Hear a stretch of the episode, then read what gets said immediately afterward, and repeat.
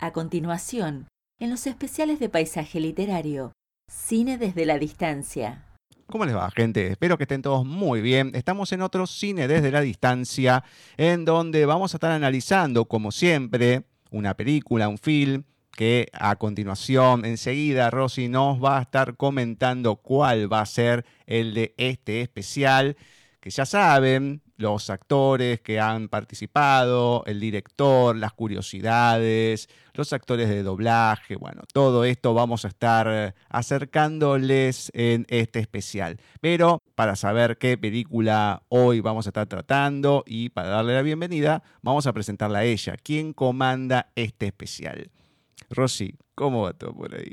Muy buenas, Gus. Pues hoy vamos a hablar del clásico de todos los clásicos, que además es una película que tiene muchas lecturas, que luego lo veremos, porque hoy en Cine desde la distancia toca hablar de La soga, mm. esa maravilla de Hitchcock del año 1948, que ya tiene unos añitos ya, y que en España y en México se la conoce eso, como, como La soga, ¿no? Pero en Argentina, en cambio, fueron más creativos y le llamaron Festín Diabólico. En serio, Festín Diabólico. ¿Por qué, Gus? ¿Por qué? No hay más preguntas, señoría. Bueno, se trata de la primera colaboración del director con el que sería su actor fetiche, que es James Stewart, y es el primer filme en el que Hitchcock eh, utiliza el color. Bueno, hay que decir obviamente que el apodo del maestro de suspense, como se le conoce a Hitchcock, es un apodo bien merecido, no es nada de casualidad, porque nadie como él supo llevar al límite esas intrigas criminales que eran pues, su especialidad, como todos sabemos, ¿no? Pero es que lo hizo con ese talento de contando historias ¿no? psicológicas, con una composición audiovisual que verdaderamente es que es digna de, admirar. Esta película está considerada como la película más polémica de todas las de Alfred Hitchcock, y que son varias, porque es que de hecho varias salas estadounidenses la prohibieron, no, la, pusieron. ¿Por qué? Pues a causa de la, de la homosexualidad implícita que hay en ella. Es que La soga es la adaptación de la obra de teatro de Patrick Hamilton que generó muchísima controversia porque no ocultó en su época la homosexualidad de los protagonistas. El libro está inspirado en un caso que es real, que es la historia de, los estudiantes de la Universidad de Chicago, que se llamaban Leopold y Loeb, que eran unos asesinos en series de otros adolescentes como ellos, a los que mataban por razones filosóficas, vamos, unos trastornádicos, como cualquier asesino, ¿no? Los guionistas del film, ¿qué hicieron? Pues que adaptaron el texto al público americano, tratando de no abusar, claro, de los diálogos originales del autor teatral y lo hicieron pues con un tono muy, muy británico. Porque ese registro, ese registro tan, digamos, eh, tan refinado ¿no? de los aristócratas en los Estados Unidos sugiere un esteticismo, digamos, como demasiado afeminado, pero sin dejar claro exactamente ¿no? que con afeminado queremos referirnos a un personaje homosexual, porque se trataba de sugerir no podemos olvidar que estaba vigente el código Hayes, que era el código de producción cinematográfica, que determinaba qué se podía ver en pantalla y qué no, ¿no? Y es verdad que aunque el código Hayes apuntó que era un diálogo homosexual, se dio cuenta, y eso que no eran muy espabilados los censores, pero se dieron cuenta, pues al final hubo que modificarlo, es verdad, pero fue suficiente para que se pudiera hablar, como quería Gisco, ¿no? de la homosexualidad, pero eludiendo el término, ¿no? Porque al final la mayoría de la gente ni, se enteró, ¿no? Que eran dos personajes homosexuales. Vamos a ver luego la película y vamos a ver que si nos lo dicen de antes nos damos muchísima cuenta de que sí, de que claro que son parejas, ¿cómo no? Así que, pues eso, así es como Hitchcock pues, creó esos dos amantes gays, asesinos, que son los universitarios Brandon y Philip, y, así es como, bueno, pues la soga se filma en una época en la, en la que la sociedad es verdad que estaba saliendo de la crisis de la guerra, pero se atreves a inmiscuirse en temas nuevos, en temas íntimos y morbosos, como son la condición homosexual. En 1948 es obvio que cualquier sociedad occidental perseguiría a Brandon y a Philip, eh, no digo porque sean asesinos, sino por ser homosexuales, ¿no? por el hecho de ser gays, digo. Y seguramente, de hecho, en aquella época ninguna pareja de homosexuales podría vivir junta y montar una fiesta como la que se pegan estos, que ya lo veremos, ¿no? Pero bueno, es una película donde los elementos homosexuales eh, pueden pasar desapercibidos para algunos espectadores, que es de lo que se trata, que pues no, que lo entienda quien lo tiene que entender, pero es verdad que era un hecho perfectamente articulado en la mirada de lo que es el guionista, los actores, del productor y por supuesto del director. Acá tenemos una calidad muy grande, a veces para ponerle nombre a las películas porque en una que es literal, la traducción, acá le tenemos que poner lo más gráfico, lo cruento. Si no, no vende, ya se sabe. Bueno, en Latinoamérica en sí se han cambiado tantos nombres para que quede bien claro de qué trata la película. Ay, acá somos tan particulares a veces. Bueno, esta película, como ya mencionaste anteriormente, que fue la primera en ser filmada por el director en color experimentó a más no poder por la iluminación y con el plano secuencia. Aclaramos un poco lo que es el plano secuencia. Es una técnica precisamente que se utiliza en el cine para filmar en un periodo largo del tiempo sin necesidad de estar cortando. O sea, todo, tac, la escena sin ningún tipo de corte. También es la primera colaboración, como mencionaste, de James Stewart con Hitchcock con quien filmaría después tres películas más. También fue el primero de los cinco perdidos o malditos de Hitchcock. Esto dado a que el director los retuvo para dejarlos como herencia a su hija, quien posteriormente en 1984 dejaría que vean nuevamente la luz al público. Estas otras cuatro películas malditas o perdidas de Hitchcock fueron La ventana indiscreta de 1954, Pero ¿Quién mató a Harry? de 1955, también llamada ¿Quién mató a Harry? El hombre que sabía demasiado de 1955 y Vértigo de 1958. Claro, a Hitchcock se le criticaba mucho de abusar, de hecho, de demasiados planos ¿no? en sus películas. Se decía que es que eso era un recurso muy fácil y para generar tensión. Y entonces él dijo, sí, pues pa' chulos yo. Y entonces pues creó esto del plano secuencia, ¿no? Dijo, pues venga, pues ahora lo voy a hacer así. Bueno, un único, un único plano secuencia era imposible, pero lo parece, ¿no? La soga está narrada casi como un único plano secuencia, pero está falseado, digamos, mediante trucajes más o menos evidentes eso sí, para los analistas, porque yo creo que un espectador común lo va a entender como un plano secuencia. No se podía, ¿por qué? Pues porque cada rollo de la película duraba 10 minutos entonces pues hubo que realizar varios cortes acercándose, por ejemplo, hacia acercándose a la espalda de los personajes para cerrar así los objetivos y luego, digamos, seguir desde ahí, ¿no? Son en total unos ocho planos secuencia de 10 minutos, es decir, que hay ocho cortos, ocho cortes porque hay ocho rollos de película. Y los cortes eran necesarios, porque, porque eso era necesario, pero es verdad que al final esos cortes ayudaron a la, narración como elemento emocional. Venía muy bien para el discurso, ¿no? De, pues, al final es una película que, de intriga, ¿no? Y Hitchcock quería acercar de alguna manera también el cine al teatro. Pero ojo, o sea, La soga no es en absoluto teatro filmado, como mucha, mucha, gente se cree, no, porque Hitchcock no se limitó a dejar, digamos, la cámara colocada ante el decorado, no, que va no, no es eso, no es teatro llevado al cine, ni mucho menos, ¿no? Hay que destacar además pues, la fotografía, la fotografía maravillosa de la que Hitchcock sabemos que era experto, ¿no? Pero es que además contó con otro profesional que era Joseph Valentine, que es el que se encargó ¿no? de, esta fotografía que es maravillosa, ¿no? Pero bueno, vamos al argumento, a la chicha de, la historia, ¿no? Que, que, decimos aquí en España. Bueno, que por cierto, que cada vez que digo, como decimos en España, y resulta que luego allí en Argentina también se dice igual, pero bueno.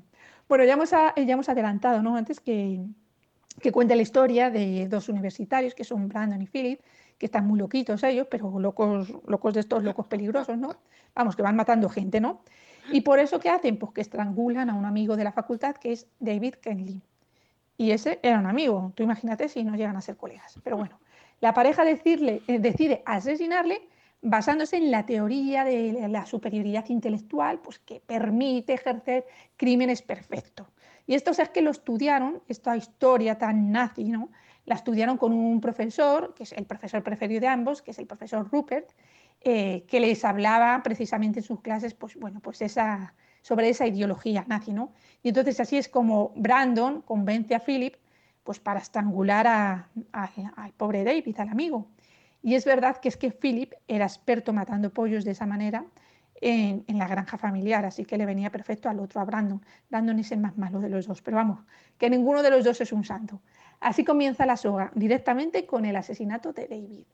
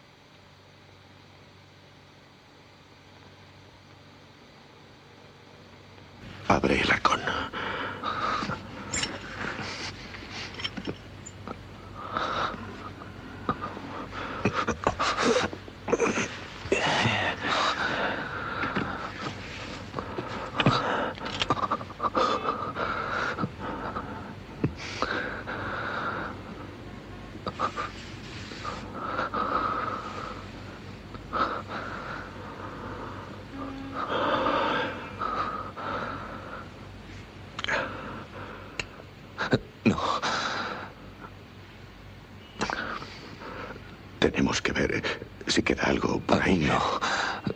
To- todavía no. Quedémonos así un momento.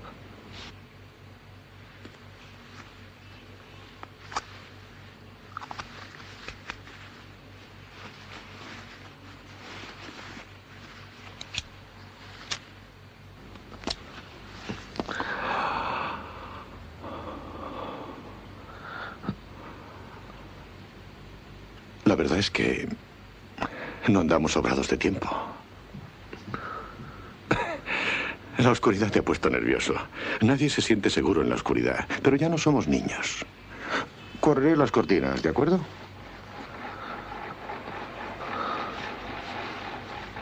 Así estamos mucho mejor.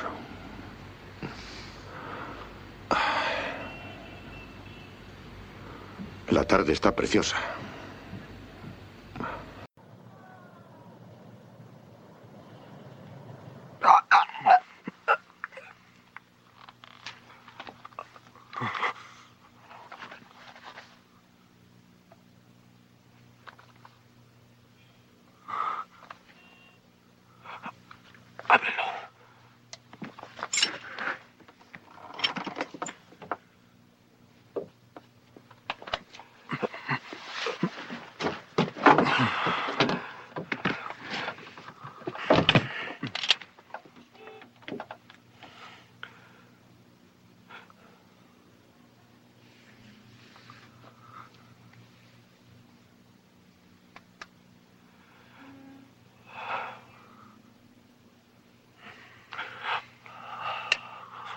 Apágala. Pero entiende. Tarde o temprano tendremos Lo sé. que... Pero to- todavía no. Quedémonos así un minuto.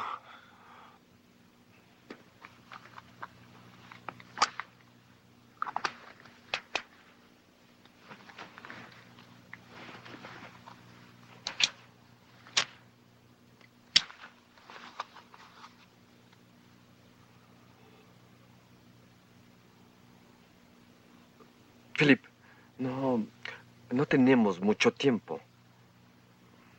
¿La, ¿La oscuridad te afectó? Bueno, nadie se siente realmente seguro en la oscuridad, sobre todo cuando se es niño. Voy a abrir, ¿sí?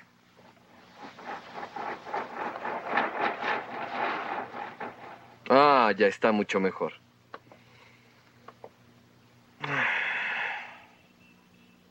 Mm, Qué hermosa tarde. La escena inicial del asesinato con esos jadeos que, hemos comprobado, ¿no? Representa claramente una escena sexual pura y dura, ¿no? Que están además relacionando la violencia con el sexo, ¿no? Y además está protagonizado por dos hombres, con lo cual estamos hablando de una relación homosexual, ¿no? Es verdad que el guionista de la película, Arthur Lawrence, no quería que se viera el asesinato así al principio de la película, prefería como que no se supiera, ¿no? Y que, y que la película como que girase en torno a saber si es verdad que había un cadáver o no en ese arcón en el, en el que, en el que meten a, a David, ¿no? Pero Hitchcock sabía diferenciar muy bien lo que es intriga y lo que es suspense.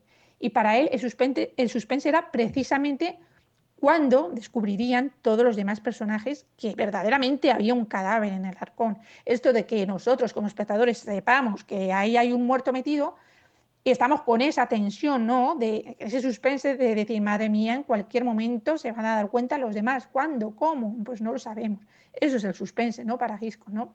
Y ambos personajes de, esta pareja, ¿no? que hablamos de homosexuales, están claramente diferenciados porque Brandon es un aristócrata anglosajón y es el cerebro de la operación.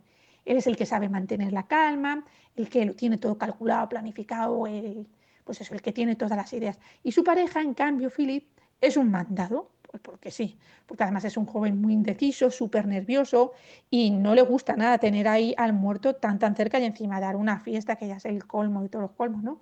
Y esa, esa diferencia entre ambos se aprecia desde el principio, durante toda la película y hasta el final. ¿Qué haces? No está cerrado. Mucho mejor, eso es menos peligroso. Además, la chapa es muy vieja, no funcionará. Desearía que sí. Quisiera sacarlo de aquí. Quisiera que fuera otra persona. Pues es un poco tarde para eso, ¿no crees? ¿A quién preferirías? ¿A Kenneth? Ah, No sé, cualquiera hubiera sido bueno, si así puede llamársele. Tú tal vez me aterras. Siempre lo has hecho, desde el primer día en la escuela. Es parte de tu encanto, supongo. Es solo, solo una broma, Brandon. No puedo tomarlo tan tranquilamente como tú, así que te ataco. Y es bastante tonto, ¿no crees? Sí, mucho. Ah, ¿Podría ah, tomar un trago? Mm, Por supuesto. Esto hay que celebrarlo y con champaña. ¿Champaña? Puse una botella en la hielera. ¿Cuándo la pusiste, Brandon? Justo antes de que llegara David. Estaba seguro de que vendría, ¿no es así? Desde luego. Tú sabes que nunca hago nada si no lo hago perfectamente. Siempre deseé tener más talento artístico. Bien, el crimen también es un arte. El poder de matar puede ser tan satisfactorio como el poder para crear. Philip, eh, ¿te das cuenta de que lo hicimos tal y como lo planeamos? Y ni la más pequeña cosa salió mal. El crimen perfecto. Sí. El crimen inmaculado. Matamos por el simple placer del peligro y el de matar. Y seguimos con vida. Disfrutamos la maravilla de la vida. Ni, ni siquiera la champaña es digna de nosotros, ni siquiera ella. Pero la beberé. Dime algo, ya no tienes miedo, ¿verdad, Philip? No puedes sentir miedo, ninguno de los dos. Esa es la diferencia entre nosotros y el hombre común. Ellos hablan de cometer el crimen perfecto, pero nadie lo hace. Nadie comete un crimen solamente Dame. por la experiencia de hacerlo. Nadie, excepto nosotros. Ya no tienes miedo, ¿verdad, Philip? No, Ni siquiera de mí. no. Bien. Tan solo me asombras como, como siempre. Mm, eso es aún mejor. Por David, claro.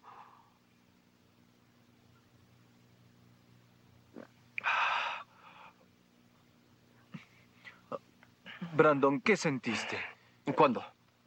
al hacerlo? No sé. No sé, no recuerdo sentir demasiadas cosas. Hasta que su cuerpo perdió fuerza. Y supe que había terminado. Y, y luego, Luego sentí un increíble estímulo. ¿Tú qué sentiste? yo, eh, yo... eh, Brandon, ¿no crees que la fiesta sea un error, verdad? No, la fiesta es un magnífico toque final a nuestra obra. Aún más, es el toque final del artista.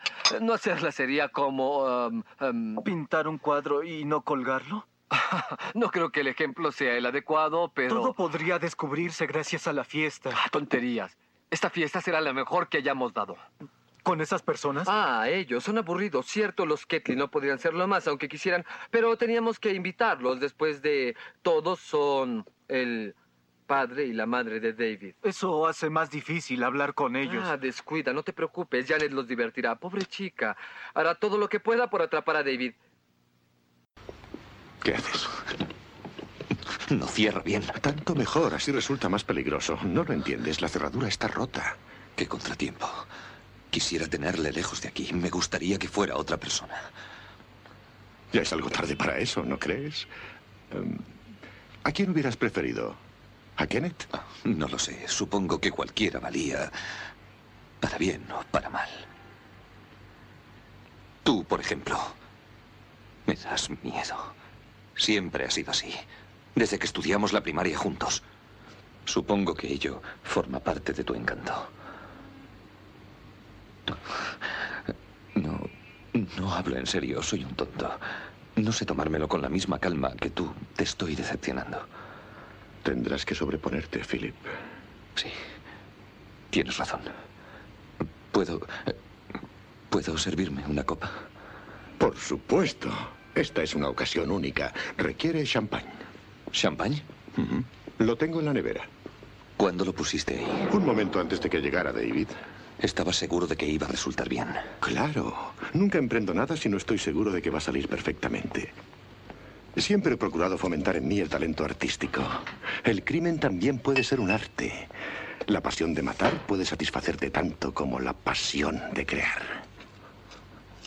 Philip, ¿te das cuenta de que lo hemos hecho exactamente como lo habíamos planeado? Ni siquiera hemos cometido el más mínimo error. Ha sido perfecto. Sí. Un crimen intachable. Hemos matado a la salud del peligro y a la salud del crimen. Y estamos vivos, real y maravillosamente vivos. Incluso el champán resulta poco para celebrar una ocasión así. Yo lo beberé a gusto. Por fin se te ha pasado el miedo, ¿verdad? No tengas miedo, ninguno de los dos hemos de tenerlo. Esa es la diferencia entre nosotros y los demás. Hablan de cometer un crimen perfecto, pero nadie lo consigue. Nadie es capaz de matar solo para vivir esa experiencia. Nadie excepto nosotros. Dime, ¿ya no sientes miedo, Philip? No, Ni siquiera de mí. no. Así me gusta. Simplemente me asombras, como siempre. Eso aún me gusta más. Por David, naturalmente.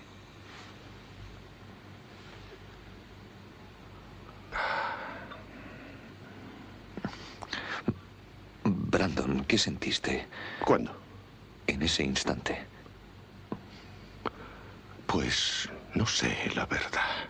No recuerdo haber sentido gran cosa hasta que el cuerpo se relajó y supe que lo habíamos conseguido. Y después, Después sentí una intensa emoción. ¿Tú qué sentiste? Yo... Brandon, ¿no te parece un poco inoportuna esta fiesta? No, la fiesta es el toque final a nuestro trabajo. Eh, Más que eso, es la firma del artista. Sería algo así como... como... eh, ¿Pintar un cuadro y no colgarlo? no eres muy oportuno en la elección de tus palabras. Quizás sea menos oportuna la elección de esta fiesta. Tonterías. Esta fiesta será de lo más excitante. Con esa gente. Sí, ya lo sé, tienes razón. Los Kenley son muy aburridos. Pero no podíamos dejar de invitarles. Compréndelo. Son el padre y la madre de David. Esa circunstancia no facilitará la diversión. Ah, no te preocupes. Janet se ocupará de ellos, pobrecilla. Creo que ha decidido casarse con David. La condición homosexual de la pareja protagonista es malévolamente utilizada por Hitchcock para realzar eh, su depravación moral, ¿no? Nada mejor que un asesinato para sellar una relación tan perversa como es la relación de dos personas del mismo sexo, ¿no? No hay que olvidar que en aquella época, bueno, la homosexualidad era delito, eh, era lo que hacía Hitchcock, como todos los demás directores, era relacionarla con la perversión, ¿no? También lo hizo con Rebeca, ¿no? Que personaje de la señora Danvers, ¿no? Que es tan mala, tan villana, tan trastornada, eh, sugieren de manera latente, porque en el libro sí que era explícito, que tiene una relación sexual ¿no? con la difunta Rebeca. Entonces, no podía haber homosexual que fuera bueno, decente y no, mentalmente sano. No, eran todos, pues eso, trastornados, ¿no? Una de las escenas más recordadas precisamente es esta, ¿no? En la que la pareja habla de lo ocurrido, ¿no? De cómo mataron a, a David y lo hace con cierto tono de excitación. Eso es muy macabro, ¿no? El manejo de las emociones mediante la expresión facial, eh, mediante la expresión corporal de los amantes, pues al final revela todos los datos ¿no? de, ese comportamiento enfermizo, el de, el de unos asesinos, pero además el de unos homosexuales, ¿no? Te está diciendo ser homosexual es ser esto, es ser, vamos, una persona pervertida, degenerada, asesina. Bueno, por supuesto el hecho de ser asesinos y además ser gays hará que paguen el precio, ¿no? El- pagan, digamos, doblemente el precio, ¿no? De, eh, de lo que han hecho, porque por un lado matan y por otro lado se acuestan juntos y eso es vergüenza, ¿no? Más que vergüenza, era delito, ¿no? En esa época, ¿no? Bueno, han escondido, como sabemos, el cadáver en un arcón, pero es que no se quedan ahí. Los muy morbosos preparan una fiesta en el salón de su casa porque eso es el toque final a su obra artística, porque es que creen que encima están haciendo arte. Es increíble. Pero bueno, el arcón es además la mesa sobre la que van a cenar los invitados. Que eso es algo que se le ocurre al macabro de Brandon, que además se pasea con la cuerda con la que ha estrangulado a David, se pasea con ella por el salón de la casa y luego decide guardarla en el cajón de la cocina, nada de esconderla, no, dice, la voy a dejar en el cajón de la cocina, como una cosa muy normal. Madre mía. Bueno, pues a esa fiesta ya sabemos que van a acudir mucha gente. Uno es el citado profesor Rupert, pero también va a ir el padre de David, de la víctima, junto a su cuñada, y también va el estudiante Kenneth y Janet. Eh, Janet es la prometida del asesino. Prometida. Si supiera que se ha quedado sin boda la pobre, pues como ya tuviera el vestido, es doble faena, no te digo más. Pero bueno, la señora Wilson es la asistenta de la pareja de homosexuales que va a ayudarles a la casa con los preparativos de la fiesta y obviamente pues ella no sabe nada. Pero sí sabemos que le encanta la idea de que vaya el profesor Rupert Cadell, eh, porque antes eh, entenderemos que estuvo trabajando con él. Esta es la escena. Eh, señora Wilson, ¿Sí? hay champán en la nevera. No me diga que vamos a dar champán. Pues sí. Oh, tendré que arreglarme para una fiesta así. Muy raras veces se servía champán en casa del señor Cadell. Solo una vez tomamos una copa juntos. Era mi cumpleaños. Esta noche tendrá ocasión de reanudar su antiguo romance. Ah, ¿Me permites? El señor Cadell va a venir. Oh, el señor Cadell nos honrará con su bien. presencia. Sí, creí habértelo dicho. Oh, el señor No, Cadell es no tan agradable. Yo siempre he dicho que cuando un hombre es tan inteligente y sensible como el señor Cadell, es un placer invitarle. Bien, voy a la cocina. Ah, creí que Rupert te gustaba.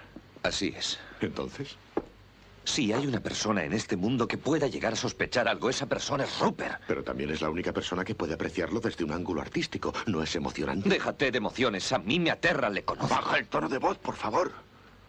Todo hubiese sido demasiado aburrido solo con los demás. Hasta pensé por un momento en ofrecerle a Rupert que se uniese a nosotros. ¿Por qué no lo hiciste? ¿Qué te detuvo? Porque no tiene agallas. Oh, intelectualmente sí, es muy brillante, pero es demasiado, demasiado sincero. Podía haber actuado bien, pero le hubiera sido imposible disimular. En eso somos superiores. Nosotros tenemos valor. Rupert, El no. señor Cadell fue muy valiente durante la guerra. Oh, se ha manchado la manga con la ensalada. Ah, son ellos. Eh, ¿Están preparados? Dentro de lo que cabe.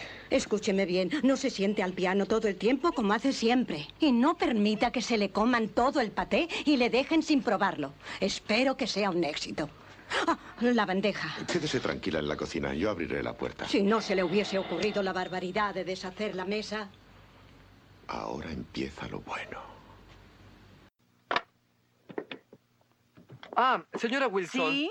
Hay champaña en la nevera. Oh, no iremos a darles champaña. Así es. Oh, vaya. Entonces será una fiesta muy elegante. En casa del señor Cadell servimos champaña en ocasiones especiales. El señor Cadell y yo bebimos champaña una vez en mi cumpleaños. Señora Wilson, esta noche tendrá oportunidad de renovar ese romance. Ah, ¿Me permites? El señor Cadell vendrá. Oh, vaya. El señor Cadell es muy agradable. Rupert vendrá. Sí, creí habértelo dicho. Ah, es todo un caballero. No lo hiciste. Algunas personas dicen que es un poco raro, pero yo siempre he creído que podían haberme dejado terminar. Creí que te agradaba, Rupert. Así es. Entonces, Brandon, de todas las personas que existen, Rupert Cadell es el único hombre que podría sospechar. es el único hombre que podría apreciar esto desde mi ángulo, el artístico. ¿No es eso emocionante? Me alegro que te emocione, pero a mí me asusta. Será Yo sé mejor que... que... bajes la voz un poco. Habría sido demasiado sencillo con los otros y muy aburrido.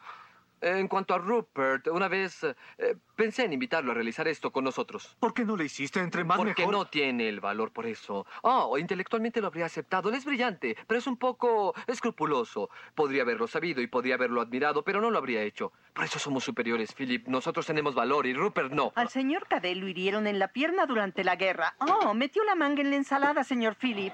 Oh, cielos, ya llegaron. ¿Estamos listos? Tan listos como podemos. Y recuerde, no toque demasiado el piano o no comerá nada. Ya está muy delgado. Y no deje que ellos se acaben todo el paté o no lo probará. Espero que sea un éxito. Oh, olvidé mi charola. Usted vaya a la cocina, señora Wilson. Yo abriré la puerta. Esto no habría pasado si hubieran dejado las cosas donde estaban en lugar de cambiarlas. Y ahora, amigo mío, empieza la diversión. Nos queda claro que Brandon se lo está pasando divinamente, él está con una calma, con una serenidad y sin embargo el otro está sufriendo, pero bueno, es tan asesino como él. De hecho, es quien lo ha matado con sus propias manos, ¿no? Brandon no confesará nada, pero en realidad desea un poco que su profesor sepa de alguna manera del crimen, porque en su cabeza de loquito lo considera una genialidad y se piensa que el otro también va a decir que, ah, qué maravilla, eres un genio, cómo te admiro. Eso es lo que él se piensa, ¿no? Por lo que al final vamos a ver que hablará con un doble lenguaje todo el rato hay muchísima ironía y dobles sentidos, ¿no?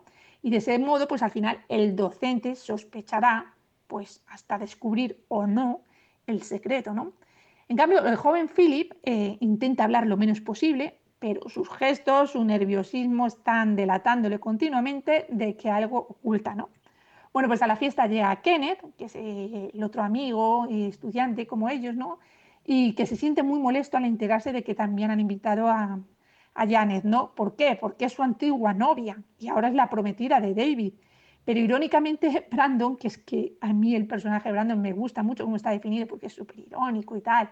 Y bueno, pues le dice que, bueno, que puede tener posibilidades, claro, porque solo él sabe que, el David, el pobre, ya posibilidades, posibilidades no tiene, ¿no? A esta, a, Janet tampoco le hace ninguna gracia que esté ahí Kenneth, ¿no? Y de hecho se lo reprocha a Brandon, de la que también fue novia. Que sí, que Brandon es gay, ya lo sabemos, pero ¿cuántos gays no han tenido antes novias, no? Y vamos, que Janet ha sido la novia hasta del apuntador. En fin. Bueno, ya sabemos que, en la película la homosexualidad de sus protagonistas no se expresa de manera explícita, pero su relación es más que sugerida, como hemos visto con esos, digamos, cuando estaban ahí hablando de manera excitada, ¿no? De cómo habían matado al otro. Y bueno, pues eh, por medio de elementos y hechos, pues como es que viven juntos, ¿no? Esa convivencia conjunta de dos hombres es una pista también su manera de vestir, su refinado modo de hablar que hemos dicho aristocrático, su elegancia y muchas otras connotaciones. ¿no? Brandon y Philip en ningún diálogo van a proclamar abiertamente su relación porque no se puede por la época, ya lo hemos dicho, ¿no? Pronunciar, de hecho, la palabra homosexualidad en Hollywood es que era algo impensable. Pero una de las maneras de insinuarla era también, como hemos comentado, con esa perversión sexual, ¿no? Hacer esa relación, ¿no? De, de asesino, pervertido, pues homosexual, ¿no? Y también mediante los diálogos, por ejemplo, con Janet, cuando llega y Brandon la saluda, se dan un beso, pero es un beso como de dos amigas, ¿no? No se siente en el ambiente esa sensación, ¿no? De atracción masculina-femenina, en absoluto, que va, que va. No hay tensión sexual, no resuelta de esta, y menos cuando se supone que han sido parejas, nada, no, no, no la hay, no se siente en el ambiente, ¿no? Y lo que se consigue con ese diálogo al final es definir ese papel pues de la mujer amiga del gay, ¿no? que es aquella que se rodea pues, de hombres que para ella no supone ningún peligro porque son homosexual. Y, y, ella, pues es verdad que mm, casi todas cumplen, digamos, un canon muy parecido, que son pues, chicas atractivas, que visten muy bien, se maquillan con elegancia, que son inteligentes. Y así es Janet. Y, y de la otra manera es Brandon. O sea, queda muy claro también que, que son dos, dos, amigos, ¿no? Está, está, claro que ella sabe que él es homosexual, ¿no? Pero aquí es cuando se nos presentan a estos dos nuevos personajes que se suman a esta historia y luego vendrán otros. Vamos a poner el vídeo. ¡Hey! ¿Qué? Me siento muy honrado. Oh, ¿por qué? Bueno, parece una fiesta de despedida. Ah, bueno, en realidad estamos matando dos pájaros de un tiro. La fiesta es también para el señor Ketley. ¿El padre de David? Sí. Oh. David, ¿él estará aquí? Por supuesto. ¿Quién más vendrá? Bueno, personas que ya conoces, si eso te inquieta. Los Ketley, eh, Janet Walker. ¿Janet? Sí, creí que te agradaría verla. ¿No es así? Brandon, ah, Janet y yo terminamos. ¿No lo sabías? Disculpa, lo lamento, no sabía. Tú sí, Philip. escuché rumores vagos, pero nunca les presté mucha atención. Debiste hacerlo. Um, ¿Por qué? Bueno, Janet y David son... Mm, ¿Puedo? Por supuesto. Y anímate, porque tengo la extraña impresión de que tus posibilidades con ella son mucho mejores de lo que crees. ¿Por qué? Janet. Hola, malvado ángel. Cuidado con mi peinado, me tomó horas. Hueles delicioso, ¿qué es? es? Es lo que me diste la Navidad pasada. Sabía que tengo buen gusto. Es cierto, te ves preciosa. Ya no será así cuando tenga que pagarlo. Fue gracioso. Sí. Nunca sé cuándo soy graciosa. Cada vez que lo intento, fallo lamentablemente. Philip, querido. Hola. ¿Qué es ese rumor de que tocarás en el ayuntamiento? Apuesto a que nos harás una jugada sucia a todos y te convertirás en una celebridad. Ah, me parece que ya se conocen. Hola, Ken. Hola, Janet. Vaya, eso es estupendo, ¿no? Creo que me quedé sin habla. Eh, te ayudaría una copa de champaña. Hola, champaña. Mm. ¿Ves a qué me refiero cuando trato de ser graciosa? ¿Cómo has estado, Ken? Bien, ¿y tu nuevo empleo? ¿Qué estás haciendo? Oh, escribo la misma horrenda columna de cómo conservar hermoso el cuerpo. ¿Para quién es esta vez? Ah, Para una pequeña revista desconocida llamada Liu. Caramba. ¿Qué pasa? Me siento muy honrado. ¿Ah, sí? ¿Por qué? Realmente eh, parece una gran fiesta de despedida. Bueno, la verdad es que estamos matando dos pájaros de un tiro. La fiesta también se celebra en honor del señor Kenley. ¿Del padre de David? Sí. Oh. ¿Y David está invitado? Por supuesto. ¿Quién más viene? Oh, no te asustes, los conoces a todos. Los Kenley, eh, Janet Walker. Janet. Sí. Eh, pensé que te alegraría verla. ¿No es cierto? Bueno, Janet y yo reñimos. ¿No lo sabías? Lo siento, pero no sabía nada de eso. Tú lo sabías. Eh, había oído rumores, pero la verdad es que no hice demasiado caso. Ojalá lo hubieras hecho. ¿Por qué? Porque Janet y David ahora son... ¿Me permites? Por supuesto. No lo des todo por perdido. Tal vez tus posibilidades con esa chica son mucho mejores de lo que te imaginas. ¿A qué te refieres? Janet. Hola, chicos. Cielo. Cuidado, me he pasado horas en la peluquería.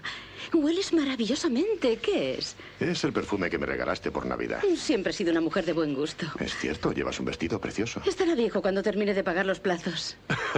¿De qué te ríes? Nunca sé cuándo he dicho algo gracioso. La verdad es que si intento hacerme la graciosa, soy una calamidad. Hola, Philip. Hola. ¿Es cierto ese rumor que corre sobre Town Hall?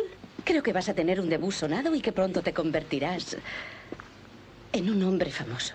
Me parece que ya os conocéis. Hola, Ken. Hola, Janet. Esta sí que ha sido una gran sorpresa. Me has dejado sin habla. ¿Qué dirías si te ofrezco una copa de champán? Hola, champán. ¿Te das cuenta de lo poco graciosa que soy?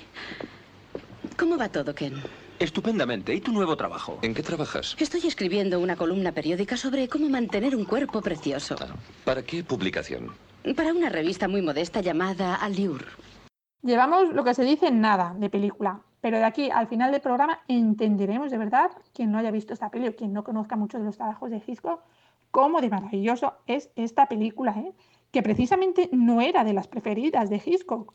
La película costó un millón y medio de dólares y a pesar que su estrella principal, James Stewart, terminó cobrando 300 mil de este millón y medio. Esta historia ha inspirado por lo menos a otras dos películas. Compulsión o Impulso Criminal del año 1959, que fue dirigida por Richard Fleischer, y Swan o Desmayo, que sería su traducción, del año 1992, dirigida por Tom Killen. Anteriormente les había mencionado que Hitchcock, al momento de su muerte, quería que se destruyan estas cinco películas que terminaron siendo las perdidas. Vuelvo a mencionarlas, La soga, La ventana indiscreta, pero ¿Quién mató a Harry? o ¿Quién mató a Harry? El hombre que sabía demasiado, y Vértigo, que en España se había llamado Vértigo y con el subtítulo de Entre los Muertos. Esto había sido a principios de la década del 70 y los motivos que llevaron a Hitchcock a hacer esto no se saben hasta el día de hoy. Pero poco antes del fallecimiento, en el año 1980, terminó dando el brazo a torcer y accedió a que se volvieran a exhibir las cinco malditas. ¿Por qué fue esto? Como siempre, por el Bill Metal, el dinero. Era un importante inversor de Universal. Además, el jefe de la compañía era Lou Wasserman, que era un gran, gran amigo suyo. De esta manera es que decidió que estas cinco películas terminaran siendo exhibidas a través de esta compañía Universal. El proceso que implicó el traspaso de los derechos de las películas fue bastante complicado, esto debido a las dificultades en las negociaciones con el agente de Hitchcock, que también era el representante de los bienes de la hija, Herman Citron, que era conocido en Hollywood como Iceberg por la dureza a la hora de negociar. Y finalmente en 1983, como ya sabemos qué pasó, se lograron hacer con los derechos de las películas y un año después de este hecho se terminaron exhibiendo en todos los cines del mundo. Pues vamos a seguir con esa fiesta, a la que se siguen sumando invitados. Ahora le toca a la cuñada del padre del pobre David, que es una astróloga, una aficionada, digamos, a la astrología, bastante peculiar, pero bueno, ella se lo hace saber a todos, ¿no? Y la película tiene ese guion maravilloso que yo te decía, que está llena de ironías y de genialidades y de guiños, que es que a mí me, es que me fascina. Y de las películas lo que más me gusta son los guiones, que es lo que las hace mágicas, porque tú puedes meter muchos efectos especiales y demuestras, pues sí, pues que tienes mucho dinero para hacerle mucho tal. Pero de verdad la inteligencia de una historia es que está en el guion, ¿no? Bueno, pues esta película, eso, tiene un guion maravilloso, eh, como es ese, ¿no? En el que esta astróloga le dice a Philip que sus manos, con las que nosotros como espectadores sabemos que ha estrangulado a David, pero solo lo sabemos nosotros, pues dice que sus manos le convertirán en un hombre famoso algún día. Mm. El otro, claro, se le queda mirándose las manos diciendo, madre de Dios, que no sea así, ¿no? Porque, bueno, resulta que la, la, tipa esta va a ser buena, ¿eh? sí que va a ser astróloga de aficionada, nada, es buena, es buena. Pero bueno, él, eh, ella se, se, lo imagina porque Phyllis es pianista, entonces ella, pues bueno, pues se pensará, ah, esto de las manos es porque es pianista pero es que con las manitas ya sabemos que hace otras cosas nada buenas, ¿no? Eso le digan al pobre de David que está ahí metido toda la película en el arcón. Y bueno, mientras el padre, a todo esto, el padre de David se piensa que su hijo va a llegar en cualquier momento a la fiesta. Ahí están todos más confundidos. Oh, señor Kelly, encantado de verle. Gracias, Brandon. Mi esposa está enferma. Me he tomado la libertad de venir con mi cuñada, la señora Atwater. Es un placer tenerla entre nosotros. Encantada de conocerle, Brandon. Hace 15 días que estoy en Nueva York. Alice ha estado en cama casi todo el tiempo y Henry está obsesionado. Solo piensa en su biblioteca. Oh, no, a veces me entretengo leyendo alguno de mis libros. Estoy de vacaciones, Henry. Esta es la segunda fiesta a la que asisto. ¿No le parece un poco ¿Me permite que le guarde la piel? Gracias. Lo de su esposa no será nada grave. Un resfriado, simplemente. Oh, resfriados son peligrosos en esta época del año. Debería permanecer en la cama y llamar al médico. Eso hemos hecho, gracias. ¿No se merecen? Un simple resfriado es peligroso. Y dígame, ¿de veras son tan interesantes esos libros? Oh, le encantarán, estoy seguro. Algunos de ellos son primeras ediciones realmente irrepetibles. resfriado que me obligó a estar en cama durante tres semanas? Por aquí, señora Water. Parece que la fiesta se anima. Eh, sí, pero no ha venido la señora Kelly. David. Oh, no, no, no, no. Se equivoca usted. Es Kenneth Lawrence. Oh, lo siento. no te preocupes. En eso no eres la única. Hay mucha gente que confunde a Kenneth con David. La verdad es que podrían pasar por hermanos. Eh, no te hemos visto últimamente por casa. Ah, señor Ketley, me alegra que haya venido. Gracias, Brandon. La señora Ketley está enferma, así que me tomé la libertad de traer a mi cuñada, la señora Atwater, que Es un placer nos que nos visita. visite, señora Atwater. Encantada de haber venido, querido. Llevo dos semanas en Nueva York. Alice ha estado muy enferma y Henry ha estado ocupado catalogando su biblioteca. Oh, no. De vez en cuando leo uno de mis libros. Pero yo estoy de vacaciones, Henry. Y esta es mi segunda fiesta. Así que me parece justo Ah, estar aquí. permítame, si Gracias. ¿Así que la señora Ketley está enferma? Oh, es solo un resfrío. Oh, los resfríos Pues, pueden ser muy pena. peligrosos en esta época del año. Espero que la señora Ketley esté en cama. Ahí está, gracias. Vaya, me alegro. Un resfrío peligroso con este calor. esto, No entiendo por qué No, lo no, dice. favor. Este verano se cumplen dos años que tuve uno. Estuve en cama tres semanas y Eh, el doctor quería llevarme al Por hospital. aquí, señora Atwater. Linda tarde para una fiesta. Sí, es verdad. Sí, se nos ocurrió de pronto. David. Oh, no, no, no, él es... Se equivoca usted. Él es Kenneth Lawrence. Ah, discúlpeme. Descuide, Edith. A Kenneth lo confunden a menudo con David, incluso personas que frecuentan a ambos. No hemos tenido oportunidad de verte últimamente, muchacho. Una gran curiosidad es que el nombre de David se termina mencionando a lo largo de la película por todos los actores un montón de veces. 73 veces, precisamente. El único personaje del cual nunca se menciona su nombre es la señora Wilson, sí su apellido, no el nombre. Y otra gran curiosidad es que esos signos zodiacales que le van mencionando a cada uno de los personajes que va viendo en esta escena, la señora Atwater, son los signos reales de cada actor. Jace Mason realmente era Tauro, Cary Grant Capricornio e Ingrid Berman Virgo. Y el único que faltaba por llegar era el idolatrado profesor, que nos tienen toda la película un poco aquí con las ganas de saber quién es, porque, vamos, con la, digamos, devoción con la que hablan Brandon y Philip, pues uno ya tiene ganas de ver quién es ese profesor Rupert. Hitchcock, que era poco dado a licencias referenciales o darle la oportunidad a los personajes de hablar de cine en las películas, en la soga encontramos que hay una autorreferencia en forma de broma interna. La señora Atwater, que es un personaje que nunca se termina acordando de nada, comienza a hablar de sus actores favoritos. Entonces, en un momento, trata de recordar una película que vio hace poco con Cary Grant e Ingrid Bergman, que son los dos protagonistas que tenemos acá en la película. Al principio dice que cree que se llamaba Something of Something, pero más tarde recuerda que solo era Something. Esta película que intenta decir la tía de David no es otra que Encadenados o Notorious de 1946, que fue la anterior película de Hitchcock precisamente con Grant y Berman.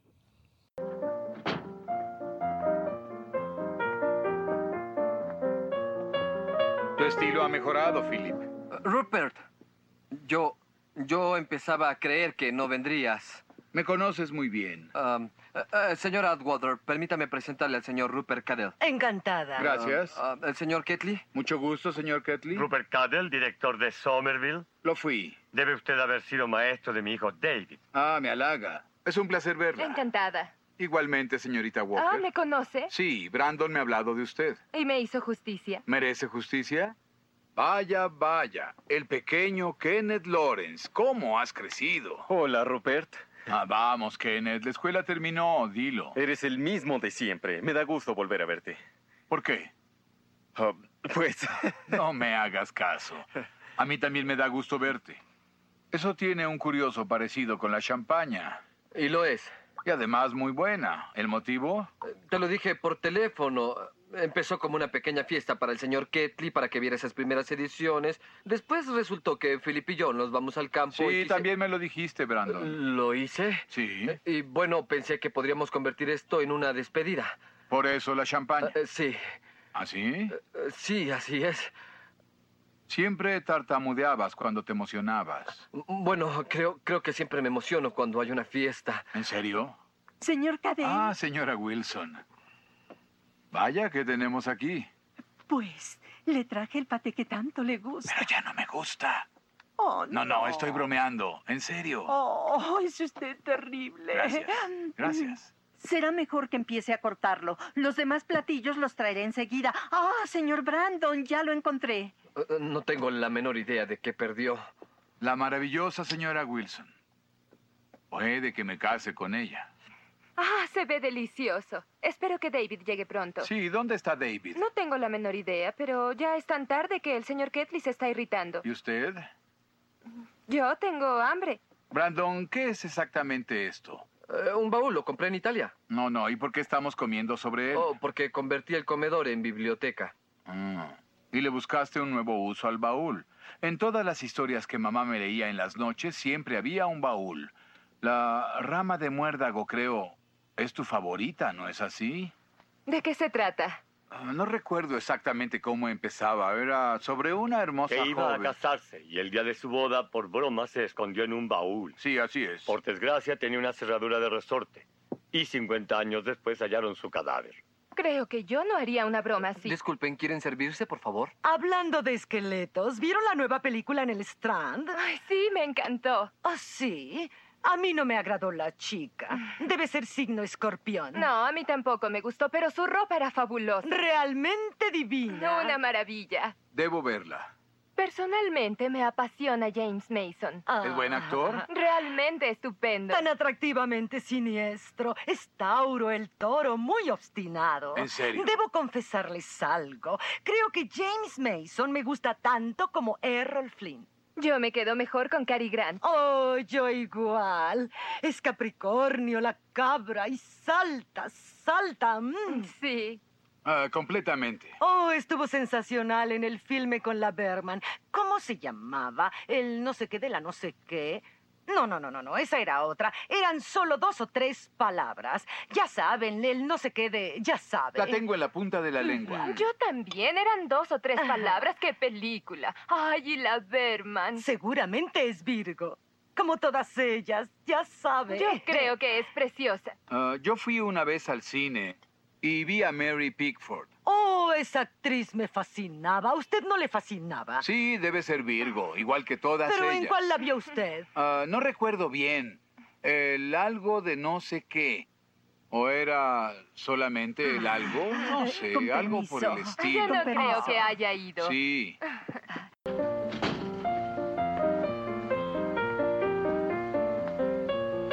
Has mejorado mucho, Philip.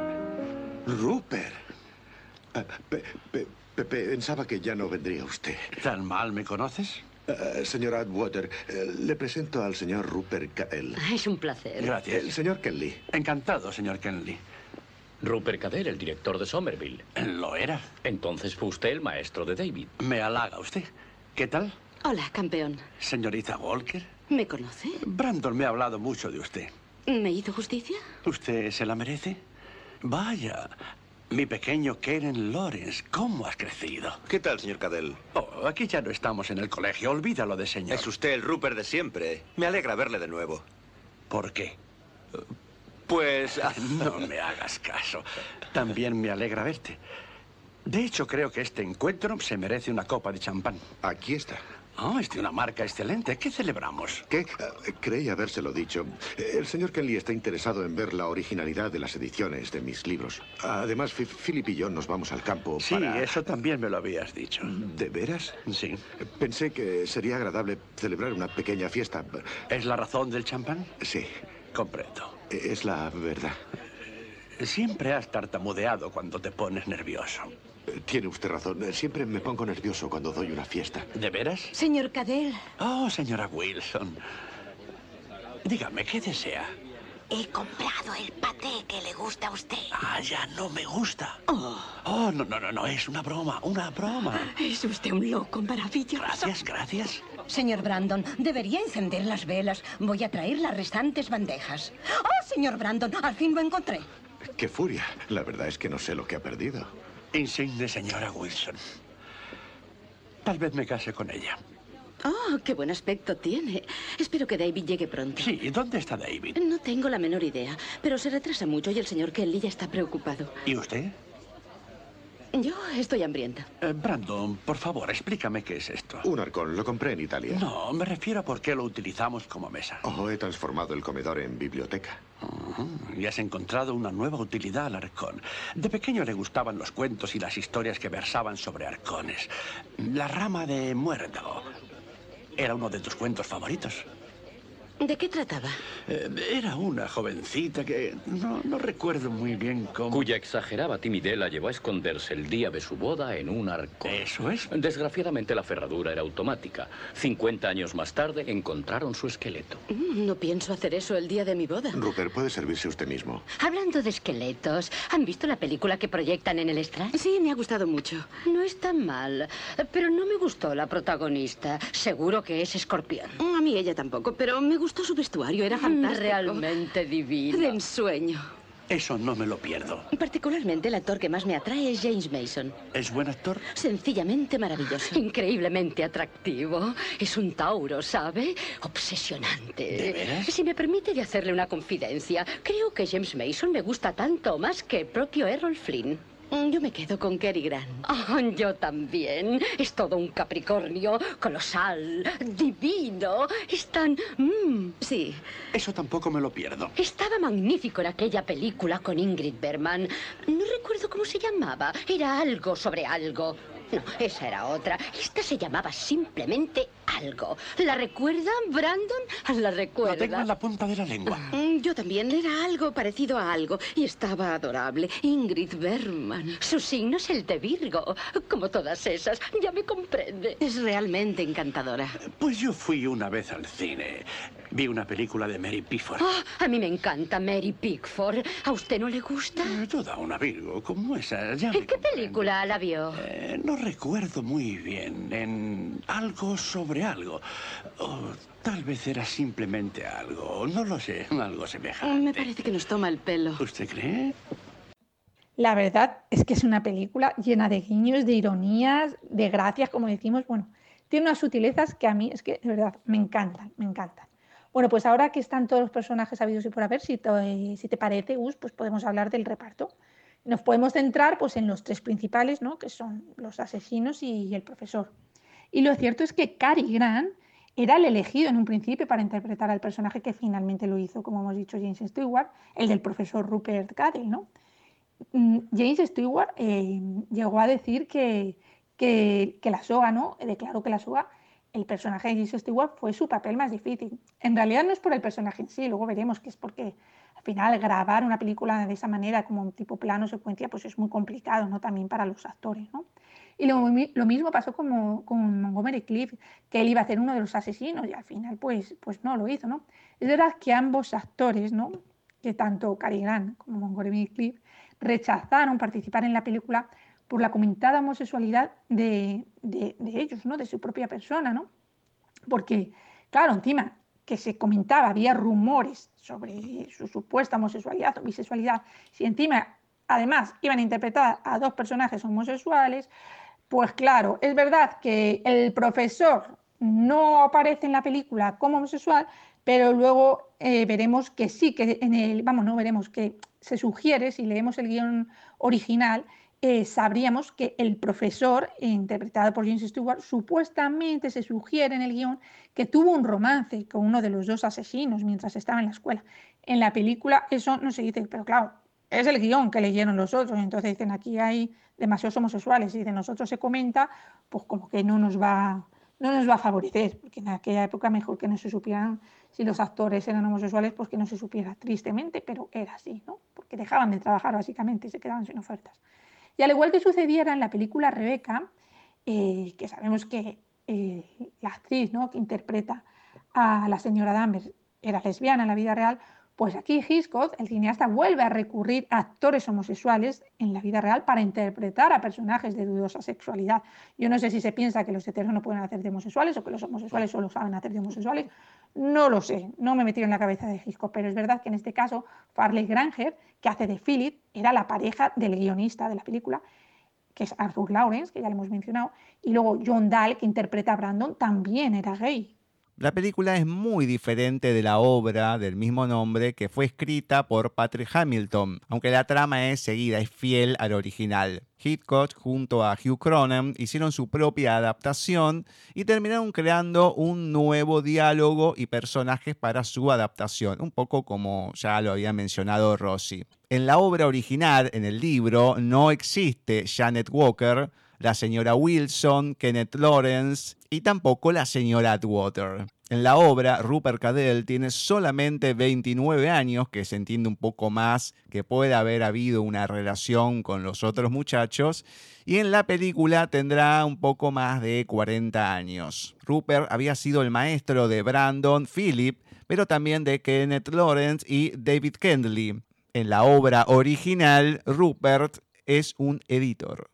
Ahora, vamos a hablar de lo que es el doblaje latino y español de esta película. El personaje de Rupert Cadell fue interpretado por Carlos Águila y Fernando Ulloa en el español. El de Brandon Shaw ya le habrán podido reconocer la voz porque es muy conocido en Latinoamérica, Alfonso Obregón y Camilo García en España. Phil Morgan, Enrique Mederos y Salvador Vidal correspondiente a España. Kenneth Lawrence, Eduardo Fonseca y Antonio Lara. Janet Walker, Elena Ramírez, Rosa Guiñón, una conocida en estos especiales por La novicia rebelde, etcétera, etcétera, etcétera. Henry Kendley, Ángel Casarín y Antonio Gómez de Vicente, la señora Atwater, Azucena Rodríguez y Rosario Caballé. A la señora Wilson le puso voz Genoveva Pérez y en España Elvira Joffre. David Kendley no se sabe con seguridad si fue Alan Miró. En España no tenemos la más pálida idea. Finalmente la presentación e insertos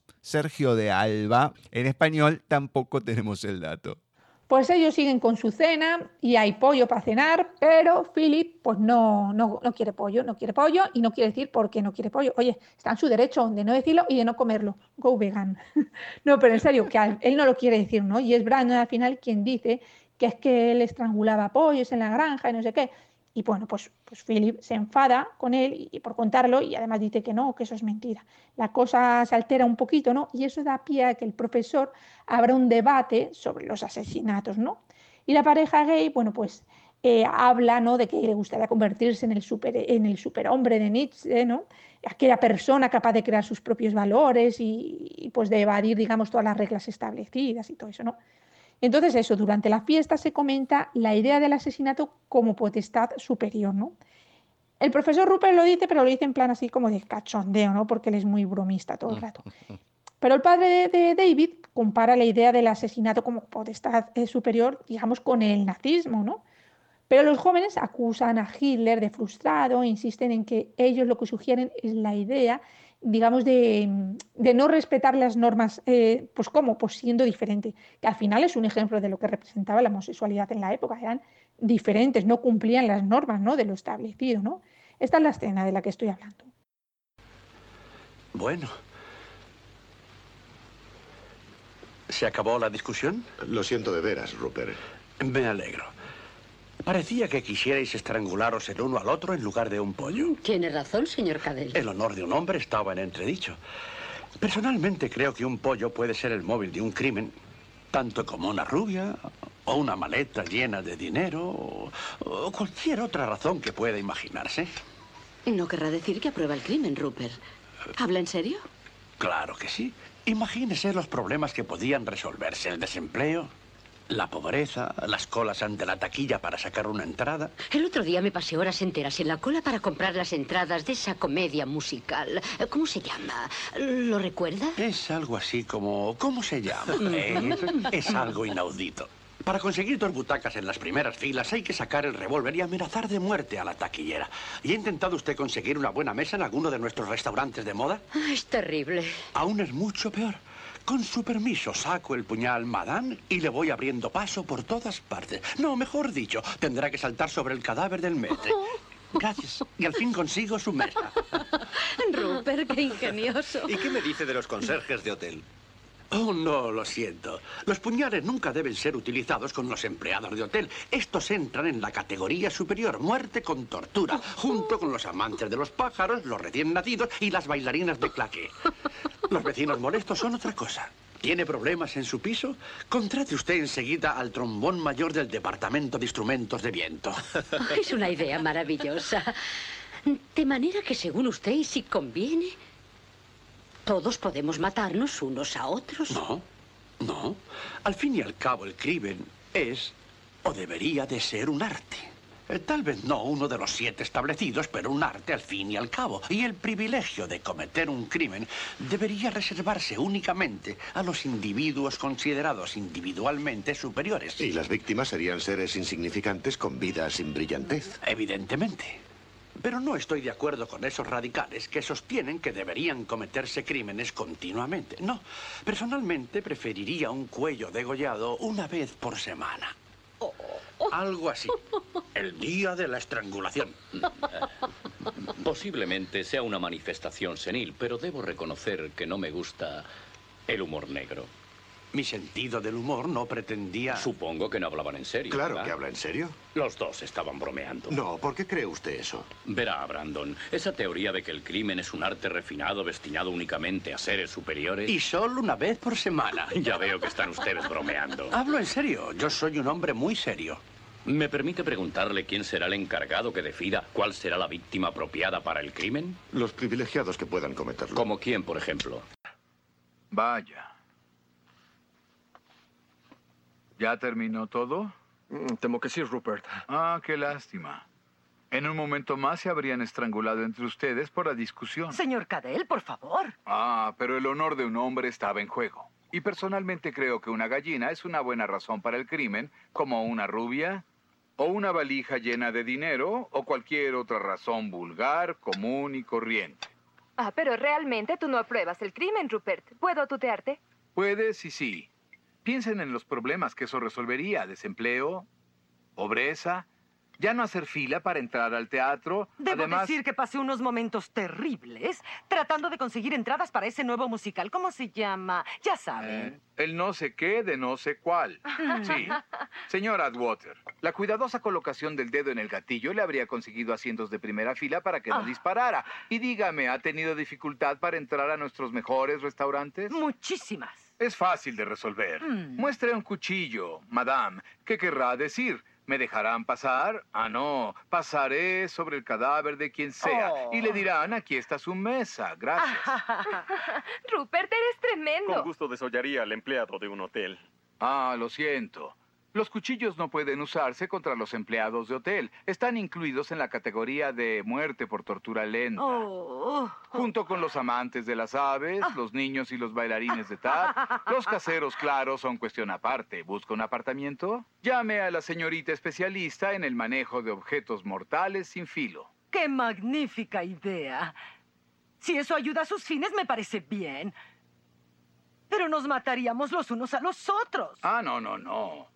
Después de todo, el crimen es o debería ser un arte. No uno de los siete principales, tal vez, Ah. pero un arte, no obstante. Y como tal, el privilegio de cometerlo debería estar reservado para aquellos pocos que realmente son individuos superiores. Y las víctimas, seres inferiores cuyas vidas no importan a nadie. Obviamente. Ahora, claro, yo no soy de los extremistas que opinan que debería existir la temporada del crimen todo el año. No. Personalmente, yo preferiría tener una semana para cortar cuello. ¡Oh! O día del estrangulamiento nacional. Eh, tal vez sea una señal de mi cercana senectud, pero debo decir que en realidad no me agrada este humor morboso. Lo morboso no fue intencional. ¿No creen en serio en esas teorías? Claro que sí. ¿Ambos se burlan de mí? No, ¿por qué cree eso? Brandon, la idea de que el crimen es un arte que algunos seres superiores deberían practicar Solo en es- temporadas. Ahora sé que no hablan en serio. Es en serio, soy un hombre muy serio. Eh, ¿Puedo preguntar quién decidirá que un ser humano es inferior y por tanto víctima para un crimen? Los privilegiados para cometer un crimen. ¿Y quiénes podrían ser? Mientras unos hablan de asesinatos, Kenneth trata de conquistar a Janet. Este es de los que nos pierde el tiempo, va ahí directo, directo al grano. Y el profesor, que es tan irónico y vacilón como inteligente, habla con la asistenta que le cuenta, porque ella es un poquito así cotilla, le cuenta cómo Brandon le dijo que se tomara toda la tarde libre. Claro, nosotros sabremos, sabemos que es que Brandon tenía cositas malas que hacer por la tarde y no podía estar la otra ahí mirando, ¿no? Pero ella se piensa que es otro de los caprichos raros de este niño rico y además le comenta que cuando regresó ella a la casa la pareja estaba discutiendo y que además no entiende por qué la comida la han tenido que poner, porque ha sido idea de ellos, por qué la han tenido que poner sobre el arcón, no encima del arcón. Entonces vemos las caras de Rupert ahí que está ahí diciendo "Oh, esto que es. Él está pensando ya, ¿no? Está ahí escribiendo su historia mental, ¿no? Hay que decir que el rodaje se llevó a cabo eh, en un único escenario, bueno, sin contar ¿no? la escena de- del principio cuando aparecen los créditos, que es una escena exterior, que es en la calle, y luego ya la cámara sube hacia, hacia el edificio, porque todo lo demás es en el interior, ¿no? En el salón de la casa, además, ¿no? Los movimientos de la cámara fueron cuidadosamente planeados y casi no hubo modificación posterior en el montaje. ¿Qué pasaba? Que los muros del escenario se movían sobre ruedas y se desplazaban fuera del plano y luego volvían otra vez a ser reposicionados cuando estaban dentro de la toma. Vamos, es que normal que Jesse Stewart dijera que este papel era muy complicado, porque madre mía, grabar eso es una locura. Vamos, es que no sé, y si encima me dices que las paredes se mueven, es que vamos, yo ahí me mareo, o sea, no sé, pero bueno. Para Hitchcock no había nada como la acción continuada para mantener el tono, digamos, anímico de los actores y en particular en las historias de, de suspense, ¿no? Y esta historia pues pretende narrarse además en tiempo real. Es verdad que en la vida real sería muy rápido, no muy poco tiempo para que sucediera todas estas cosas. No te da tiempo en un, poco más de una hora a matar a un chaval, a esconderlo, a organizar una fiesta, a celebrarla, luego a ser descubiertos, a que venga. Eh, no, pero es verdad que en la película fluye todo de manera muy ágil, que pues tiene toda su lógica y te lo crees. Dices, pues sí, fíjate lo que, le, lo que les cunde el tiempo a estos dos. Este rodaje fue más largo de lo habitual, del 12 de enero al 21 de febrero, uno de los principales problemas era la luz que daba al ventanal del salón de la casa, porque tengamos en cuenta que fue la primera película de Hitchcock en Technicolor, entonces sumaba más dificultad al proceso en sí. El sol va cayendo durante el atardecer, simulando de esta manera que va sucediendo todo en tiempo real. Pero a pesar de esto, cuando se revelaron los cuatro o cinco rollos finales de la película, los que terminan representando al ocaso, Hitchcock quedó muy decepcionado por el color que tenían. Hubo que repetirlos, pero a pesar de esto terminó disfrutando de ese desafío que terminó siendo esta cuestión del el sol, el color y demás. Pero como Hitchcock era muy, pero muy humilde, terminó invitando a una gran cantidad de la gente que pertenecía a Hollywood para que pudiesen admirar, para que pudiesen ver su método único de rodaje. El director había comentado en su momento que en James Stewart había pasado varias noches sin poder dormir, pero lo que le preocupaba no era el drama cargado de suspenso que tenía la película, sino todos los desconcertantes problemas técnicos que tenía la filmación. Y una de las cosas que se comentan es que en una ocasión le terminó pasando por arriba del pie el traveling de casi 3 toneladas de peso a un operador de cámara porque no se había corrido a tiempo. Antes de continuar, les voy a explicar qué es el traveling. Se conoce como traveling cuando la cámara en sí va montada sobre una especie de vagón con ruedas para acercarla o alejarla al objeto o personaje que se quiera grabar. Sigo con los datos. Cada movimiento de la cámara y de los actores se estudiaba en sesiones muy intensas sobre un pizarrón como si fuera la táctica o la estrategia para un partido de fútbol. Más que nunca vivimos la previa al Mundial de Qatar 2022 con este dato. La soga terminó siendo una gran ingeniería de sincronización donde todos los integrantes que participaban de esta filmación se pasaron semanas enteras ensayando antes de la filmación uno de los elementos y protagonistas principales de la película, que es el arcón donde guardaban el cuerpo, cada vez que la cámara atravesaba la habitación, lo arrastraban fuera del escenario de manera inmediata por delante de la grúa. No solamente lo tenían que sacar a una señal dada, sino también que lo volvían a introducir a una señal dada cuando regresaba la cámara el actor que interpretaba a David, o sea, a la víctima, tenía que permanecer dentro de este arcón durante los 10 minutos que duraba el primer rollo. Pero luego de la tercera repetición de la toma, ya tenía un cansancio que no podía más el pobre. Y finalmente, el decorado del departamento donde transcurre casi toda la película se volvió a utilizar al año siguiente con algunos pequeños retoques en una película de Doris Day del año 1949, Mi sueño eres tú. La verdad es que sí, no fue nada fácil rodar una película así, pero está muy bien conseguida y el espectador está continuamente todo el rato en tensión, como lo están además los personajes, unos porque no saben dónde está David, no les cuadra y no entienden por qué este chico no ha aparecido, otros porque saben precisamente dónde está el pobre David que ahí metió en, en el arcón, y otro tercero que es el profesor que está sospechando muchas cosas y nada buenas, ¿no?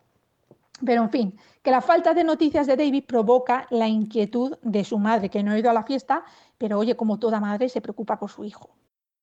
Señor Kelly, ¿cree que David puede estar en casa? No lo sé, Janny, pero así lo espero. De todos modos, pienso que si estuviera en casa, llamaría él mismo y no mi esposa. Eh, ¿Tú estás de acuerdo, Brandon? Pues no lo sé. Eh, David ha sido siempre muy educado y muy puntual. Y no ha cambiado. Claro que sí. Eh, si no está en casa y no está aquí, ¿dónde crees que puede estar, Philip? Yo qué sé. Puede haber ido a muchos sitios. Tal vez al club o a casa de los Brandy que daban una fiesta. O quizás se fue a Sheldon. ¿Por qué? A casa de Janet. Tal vez pensó recogerla. Telefoné a mi casa después de haber hablado con la señora Kelly. ¿No había ido por allí? No, le dejé un recado por si me llamaba, pero... Tendríamos más probabilidades de saber dónde está ahora si supiéramos dónde estuvo durante toda la tarde. ¿Qué te parece, Brandon? No tengo ni idea de dónde ha podido pasar la tarde. ¿No les parece que sería una buena ayuda averiguarlo? Supongo que sí. Yo sé que salió hacia el club para jugar al tenis y que estuvo allí. ¿Cómo lo sabe? Porque nos llamaron desde allí diciendo que David vendría directamente aquí para reunirse con nosotros. ¿Había tenido tiempo de jugar su partido? No. Entonces, evidentemente, encontró a alguien en el club que le hizo cambiar de planes. ¿Tú estuviste hoy en el club, Kenneth? No, ojalá hubiera ido por allí, pero... Eh, Philip, ¿tú o Brandon estuvisteis allí hoy? No. Como es lógico, estábamos preparando la fiesta. Oh, claro, teníais mucho que hacer. Y eh, decidme, ¿ninguno de los dos eh, habló con David durante el día de hoy? Pues no. ¿Por qué lo pregunta? Oh, bueno, podía haber llamado por teléfono diciendo que llegaría tarde. ¿No fue así? No, no llamó. Lo cierto es que no hemos hablado con él desde el día en que le invitamos a la fiesta. Qué extraño. ¿Por qué dice eso? Me pareció oír a David hablar por teléfono con Philip ayer por la mañana. Eh, Sí, sí, es cierto. Lo había olvidado. ¿De qué hablasteis? ¿Sobre la fiesta? Sí, quería asegurarse de la hora, nada más. Eh, ¿Me permite? Yo la ayudaré. Oh, gracias, señor Cadell. Déjelo, señora Wilson. Guardará los libros cuando venga a hacer la limpieza mañana. Quería hacerlo ahora, no pensaba venir mañana. Pues me temo que tendrá que venir. Ahora deje los libros si es tan amable. Está bien, como quiera. Henry, Alice no ha sabido nada de David. Está preocupadísima. Lo comprendo. Ha colgado. Empezó a llorar desesperadamente. Oh, estoy muy nerviosa. ¿Qué te ha dicho? Me ha dicho que había llamado a todos los lugares en los que podría estar, y no una vez, sino varias. Y que ahora eh, lo que imagina es que haya podido sufrir un accidente. Quiere que tú avises a la policía. ¿A la policía? Bueno, eh, no lo creo necesario. David ya no es un niño. Señor Ketley, ¿usted cree que sea posible que David esté en su casa? No lo sé, Janet, eso espero. No me gusta arrojar dudas, pero si David está en casa, ¿no creen que él llamaría en lugar de la señora Ketley? ¿No lo crees así, Brandon? No sé. Según recuerdo, David siempre ha sido muy cortés y también muy No puntual. ha cambiado. Claro que si no está en su casa, ¿en dónde puede estar? No me lo preguntes, no lo sé. Podría estar en muchos lugares, como el club o con los Brandy. Ofrecen una fiesta. O tal vez fue a casa de Janet. ¿Por qué?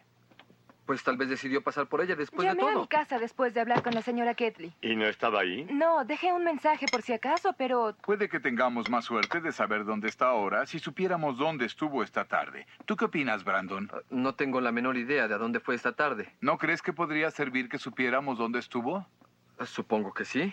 Sé que esta tarde fue al club a jugar tenis y sé que estuvo allá. ¿Por qué? Porque alguien llamó de allá diciendo que David nos vería aquí. ¿Sabe quién dio el mensaje? No. Pues obviamente David encontró a alguien en el club que cambió sus planes. Ah, ¿Tú no fuiste al club esta tarde por casualidad, Kenneth? Ojalá hubiera ido. Y supongo que ni tú ni Brandon fueron, Philip. No. ¿Cómo? Estábamos ocupados preparando la fiesta. Ah, sí, había mucho que hacer esta tarde. ¿Así es? Sí. ¿Y no hablaste hoy con David para nada? No. ¿Por qué lo preguntas? Eh, se me ocurrió que podría haber llamado para decir que llegaría tarde o algo. Pero no lo hizo. Ni Philip ni yo hemos hablado con David desde el día en que lo invitamos Qué a la raro. fiesta. ¿A qué se refiere? Me pareció que David hablaba por teléfono con Philip ayer en la mañana. ¿En serio? Sí, es verdad, lo había olvidado. Ay, ¿de qué estuvieron hablando? ¿Llamó por lo de la fiesta? Sí, quería rectificar la hora, eso fue todo. Ah, permítame, le ayudaré con eso. Oh, gracias, señor Cadell. Déjelos así, señora Wilson. Guardará los libros cuando venga a limpiar mañana. Pero no tenía pensado venir mañana. Oh, temo que tendrá que hacerlo. Eh, deje los libros así por ahora. Bueno, está bien. Henry, Alice no ha tenido noticias de David. Está desesperada. Yo hablaré con ella. Ya colgó. Comenzó a llorar de tal modo. Oh, Henry, estoy preocupada. ¿Qué te dijo? Que ha llamado a todos los lugares en donde podría estar, no una, sino varias veces. Y ahora, Henry, cree que puede haber sufrido un accidente. Quiere que tú llames a la policía. ¿A la policía? Oh, no. Es decir, no, no creo que sea necesario. David ya no es un niño.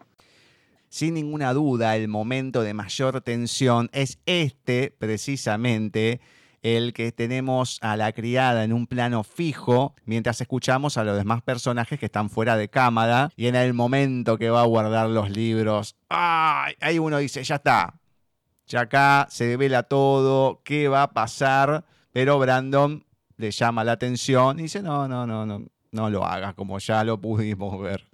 La verdad es que sí, pero no pasa nada. No pasa nada. De momento aquí no pasa nada, ¿no? Bueno, pues el señor Kainin es quien al final da por terminada la fiesta y se marcha, eh, pues, con su cuñada a, casa con su mujer, ¿no?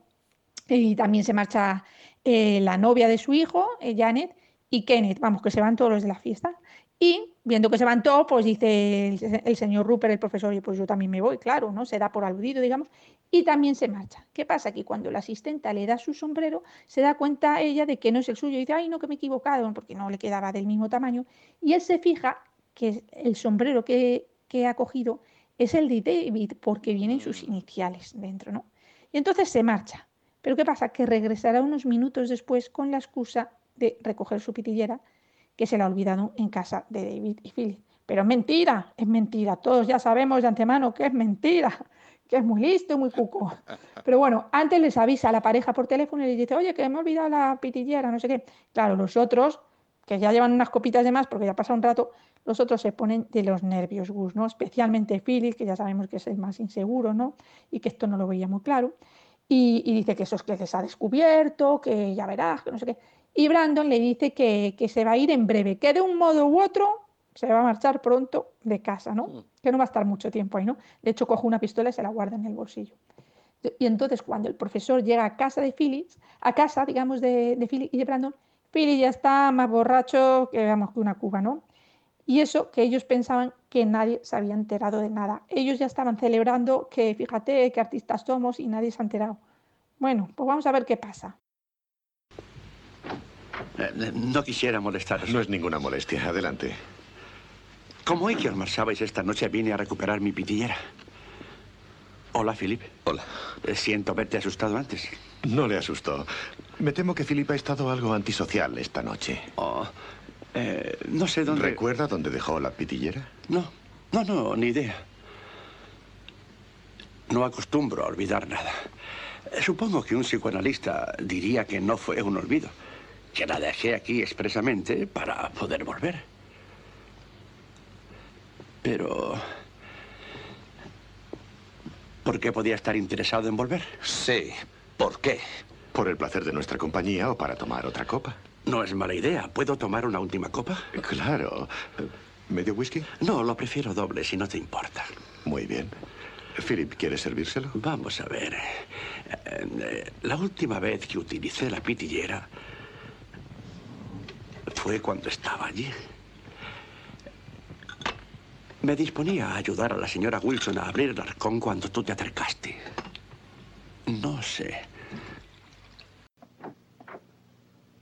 Lamento molestarlos, Brandon. No es molestia, pasa. Sabía que se irían esta noche y no quise dejar mi cigarrera.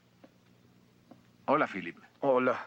No fue mi intención alarmarte al llamar. No lo alarmaste. Es solo que Philip está un poco antisocial esta noche. Ah, bueno. Eh, tal vez... ¿Tienes idea de dónde la dejaste? No, no, en absoluto. No es común en mí que la olvide. Supongo que un psicoanalista diría que en realidad no la olvidé, que ah, inconscientemente la dejé porque quería volver. Pero... ¿Por qué querría volver? Sí. ¿Por qué? Por el placer de nuestra compañía. O otra bebida. Ah, es muy buena idea. ¿Me ofreces otra bebida? Por supuesto. Ah, ¿Lo mismo? Sí, lo mismo, si no te importa. Nada de eso. Philip, ¿quieres preparársela? Vamos a ver. La última vez que recuerdo que la tenía fue cuando estaba ahí. Iba a abrir el baúl para la señora Wilson cuando tú te acercaste, Brandon. ¿Y luego qué? Rupert les dice que Janet sospecha que ellos hicieron algo para evitar que acudiera David a la fiesta y que él también lo está creyendo. Y pero él va más allá, porque él ve que les dice que por la actitud que está viéndoles a ellos muy nerviosos y tal, que él piensa que puede haber ocurrido algo peor, ¿no? Y está todo el rato jugando con ellos, que si lo sé, que si no lo sé, ¿sabes? Insinuándoles. Y al final es lo que está consiguiendo con eso, bueno, que es lo que pretende, ¿no? Pues un poquito eh, sin les está poniendo de los nervios, especialmente a Phyllis, ¿no? Hasta que llega ese momento en el que saca la cuerda de su bolsillo, o sea, el profesor saca la cuerda, la soga, con la que asesinaron antes a David, la saca del bolsillo de su chaqueta. Y con eso demuestra que lo sabe todo. Bueno, demuestra eso Gus y demuestra también que es un cotilla, porque, oye, es que ha tenido que hurgar en los cajones de la cocina para encontrarla. Eso está muy feo, eso no se hace cuando uno va a invitar a una casa. ¿Qué haces cotillando en los cajones? Hombre, ya. Bueno, es verdad que es peor lo de ellos, que son asesinos, pero no es bonito, no es bonito. Bueno, una cosa, Gus, en toda película de Hitchcock hay un cameo suyo. Hablemos antes de eso también, ¿no?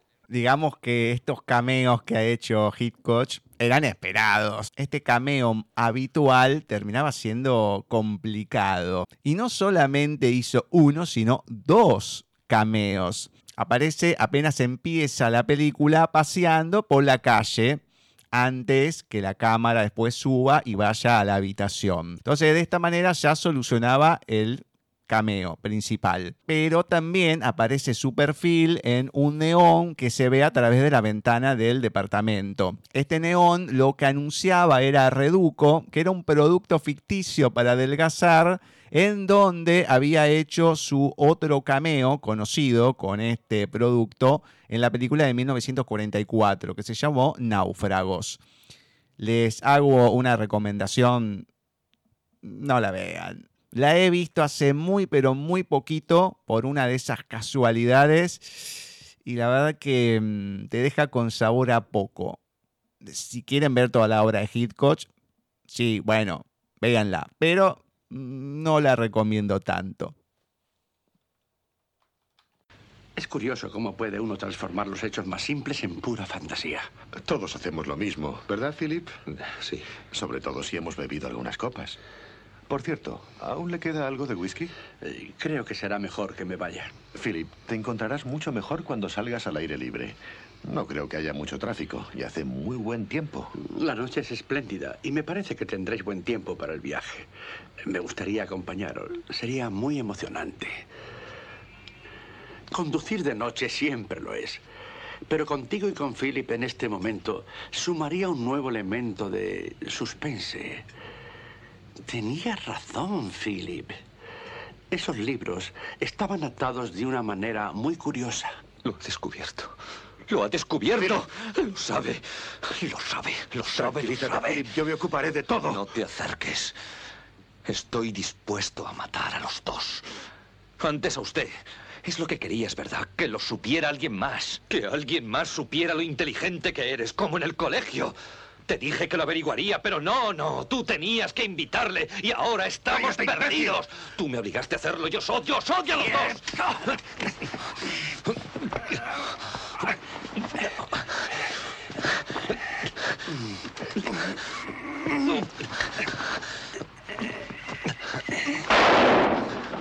Estúpido borracho.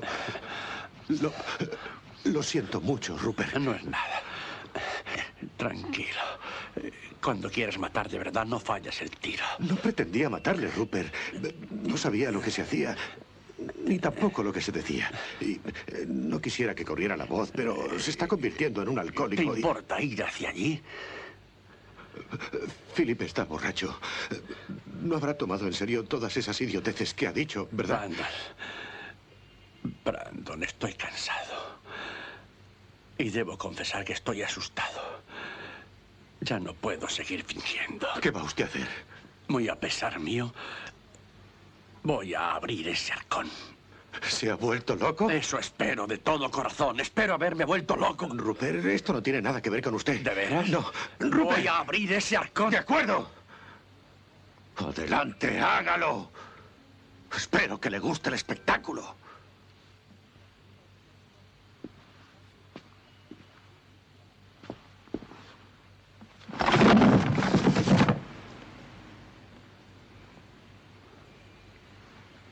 Es extraño cómo uno convierte los simples hechos en locas fantasías, ¿no? Pero todos lo hacemos, ¿no es así, Philip?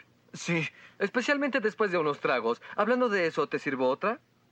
Creo que ya debo dejarlos. Philip, te sentirás mucho mejor cuando salgamos al aire libre. No creo que haya mucho tránsito y haremos buen tiempo. Hermosa noche. Van a conducir con buen clima.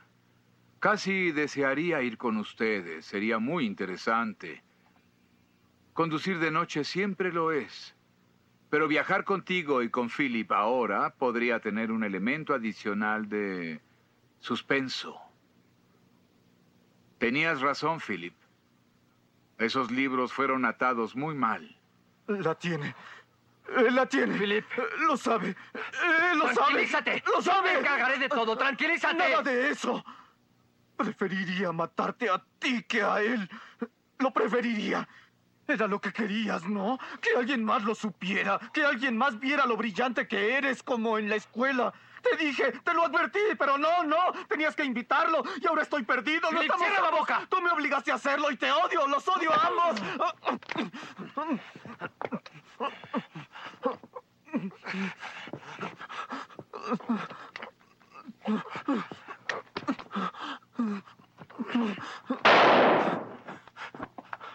Eres un imbécil. Lo lamento, Rupert. Descuida, estoy bien. Estoy bien. Si hubiera querido matarme, no habría fallado a esa distancia. Claro que no quería matarte, es que no sabía lo que hacía, como tampoco sabía lo que decía. Él, él- él- él no quería que nadie lo supiera, pero se ha vuelto un alcohólico. Rupert. Cállate y camina hacia allá. Oh, Rupert, Philip está ebrio. Seguramente no tomará sus delirios seriamente. Es una tontería. es... Brandon, estoy cansado. Y en cierto modo temeroso también. Pero ya no quiero andar por las ramas. ¿Qué piensas hacer? No quiero hacerlo. Pero voy a mirar dentro de ese baúl. Dios, estás loco. Eso espero. Con todo mi corazón espero estar loco. Rupert, esto no tiene nada que ver contigo. Es no preciso. seas. Tengo Rupert. que ver dentro de ese baúl. Está bien. Adelante, mira. Y espero que te guste lo que vas a ver.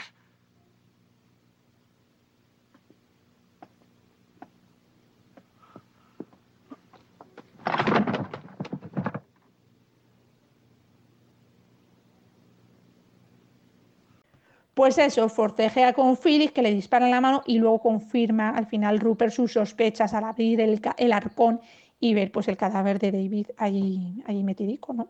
Brandon, ¿qué pasa? Que Brandon, que se pensaba que Rupert comprendería lo que han hecho y que diría, ah, sois unos artistas, os idolatro, me uno con vosotros, madre mía, no os pongo un sobresaliente porque ya no sois mis alumnos, no. ¿Qué pasa? Que no entiende que en realidad el profesor no aprueba su actuación. Y al final Rupert lo que hace es que dispara por la ventana así al aire. Como es un rascacielos no pasa nada, ¿no? Si vivieras en un bajo, tú imagínate. Pero como es un rascacielos, dispara así al aire por la ventana eh, el revólver el revólver de Brandon para que se oiga, entonces lo escuche la policía y acuda, ¿no? Y este es el final de la película.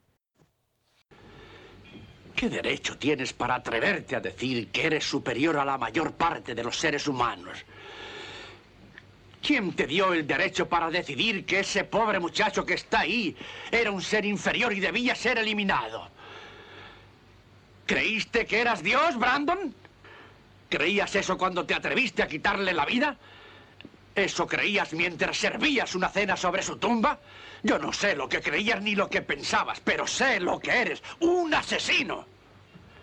Le arrancaste la vida a un ser humano inocente que era capaz de vivir y amar como tú jamás lo has hecho. Y jamás lo harás. ¿Qué va a hacer? No se trata de lo que voy a hacer, sino de lo que hará la sociedad. No sé exactamente lo que harán, pero puedo imaginarlo. Y voy a ayudarles. Vas a morir, Brandon, los dos. Vais a morir.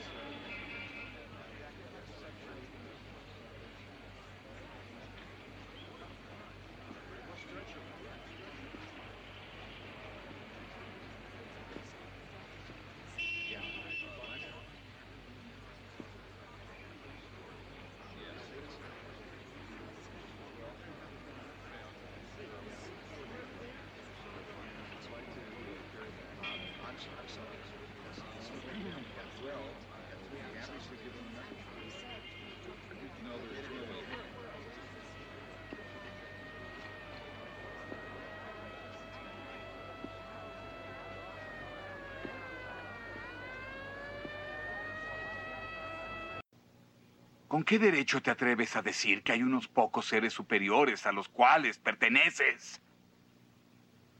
¿Con qué derecho te atreviste a decidir que ese muchacho que está ahí era inferior y por lo tanto lo podías matar? ¿Te creíste Dios, Brandon? ¿Eso fue lo que pensaste cuando extinguiste su vida? ¿Fue eso lo que pensaste cuando serviste comida sobre su tumba? No sé lo que pensaste ni lo que eres, pero sí lo que hiciste. ¡Mataste! Le quitaste la vida a un ser humano como tú, que vivía y amaba como tú. Nunca pudiste. Y nunca lograrás. ¿Qué vas a hacer? No es lo que voy a hacer, Brandon, sino lo que la sociedad hará contigo. No sé qué va a hacer, pero puedo adivinar. Y puedo ayudar. Vas a pagar, Brandon. Ambos pagarán. Van a pagar.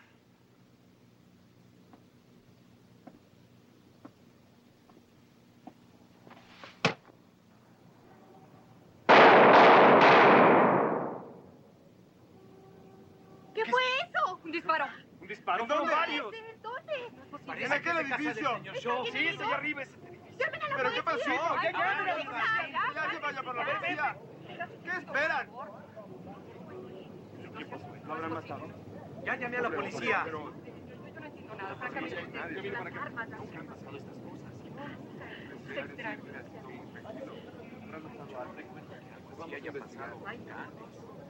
No, no, no, no es posible. Mejor hay que llamar a la policía. ¿Será necesaria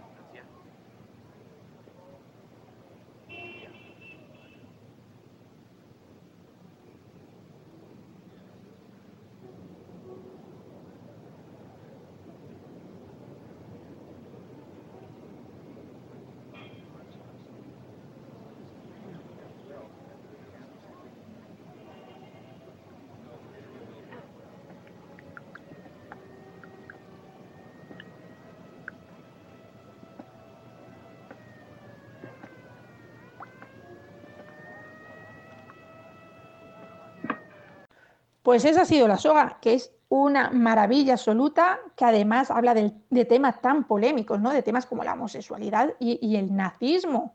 Esa creencia, ¿no? De que hay seres superiores y que hay seres inferiores y que finalmente, ¿no? Les lleva a cometer un asesinato en plan artístico, que es súper morboso y súper trastornado, ¿no? Que guarda una clara relación con la filosofía nazi en la Segunda Guerra Mundial, que recordemos había terminado dos años antes, ¿no? De que, de que se estrenase esta película, ¿no? Y bueno, esos diálogos fascinantes, ¿no? Cargados de ironía, especialmente por parte de Brando, ¿no? Y del profesor Rupert, que a mí tanto, tanto, tanto me fascinan. La fotografía maravillosa, ese modo de grabarse tan original, ¿no? Por todo esto es que es La Soga es mucho más que una película de suspense. Es una obra de arte, la película en sí, nada de los asesinatos, que es de verdad súper recomendable que todo el mundo la vea. Pero no que la vea una vez, que la vea todas las veces que quiera y se arte de verla, porque en realidad no se van a hartar de verla, ¿no? Bueno, esperemos que no dé ideas malas a nadie, porque ya hemos visto que los malos nunca ganan, que se quede uno con eso, ¿no? Y, y que eso es lo bueno, ¿no? Que sí de ideas, sin embargo, pues para hacer cine innovador, para usar toda la creatividad posible para contar historias en la gran pantalla y sobre todo eso que a mí me gusta tanto también como ante normas tan estúpidas como no poderse hablar de algo tan natural como es la homosexualidad, pues decir que no se puede, no te preocupes, que yo te voy a colar dos homosexuales que además son protagonistas y no te vas a dar cuenta. Eso es fascinante, eso es ser súper inteligente de poder hacer eso y ahí se ha quedado una película para la historia en la que habla de una historia de dos homosexuales asesinos, pero es que son los protagonistas, no es un personaje que aparecía por ahí. Y es una época en la que no se podía hablar de homosexualidad. Ole tú, ole tú, de verdad. Pero bueno, pues eso, que es una película muy recomendable, espero que, que les haya gustado a todo el mundo. Y hasta aquí el programa de hoy, Gus, pero no te me relajes, no te me relajes, Gus, que en nada volvemos con más cine. Un abrazo muy grande. Muchas gracias, Rosy. Muchas gracias. No solamente por los saludos, sino por la peli de hoy y todos los detalles. Una estupenda película, un clásico de los clásicos que afortunadamente la podemos disfrutar. Pensemos en toda esa gente que luego que Hitchcock decidiera, no, no la paso más, no la pudo volver a ver o porque no la disfrutó en el cine o por lo que fuese. Bueno, hoy en día podemos tenerla acá y ya verla de otra manera. Y también todo lo que vamos encontrando hoy en día para poder hacer eh, experimentos con el cine. Los cortos, más que nada, pero cada uno con los celulares que se puede hacer un montón de cosas, las cámaras que están más accesibles. Bueno, tenemos millones y millones de cosas que se pueden hacer, colgar en YouTube, colgar en tantos lugares o que se puedan exponer. Hoy en día, por suerte, el cine se ha abierto muchísimo más desde hace bastante, pero desde la era de Internet ya es otra cosa y la cuestión es poder ir descubriendo también a esos cineastas escondidos que hay en el mundo. Ya no hablamos de escondidas en el cine como tu libro, sino, bueno, escondidos en el mundo del Internet. Esperemos que sea también una inspiración para cada persona que vea la película o el especial, o el especial o la película, como le quieran decir, para que innoven y se metan en el mundo del cine. No solamente a verlo, sino también a vivirlo y poder trabajar de otra manera con él. Así que miles de agradecimientos, Rosy, a ustedes que siempre están presentes también ahí con los que nos bancan, con todo lo que nos apoyan. Así que bueno, esperemos que sigamos. Nos han hecho una recomendación hace un tiempo de una película que veremos a ver si la podemos analizar. Lo más probable que sea para el año que viene, porque más o menos tenemos un guion armado hasta fin de año. Lógicamente, en octubre viene una fecha especial a fin de octubre. Veremos a ver si llegamos con lo que queremos hacer. Es una sorpresa, una película súper conocida, un clásico pero veremos llegado su momento. Ya saben, nos pueden escribir o hacer algún comentario si quieren que hablemos de alguna película en especial, con su descripción, sus detalles, curiosidades, etcétera, etcétera. Así que, sin más, será hasta la próxima vez que nos volvamos a encontrar en otro cine desde la distancia.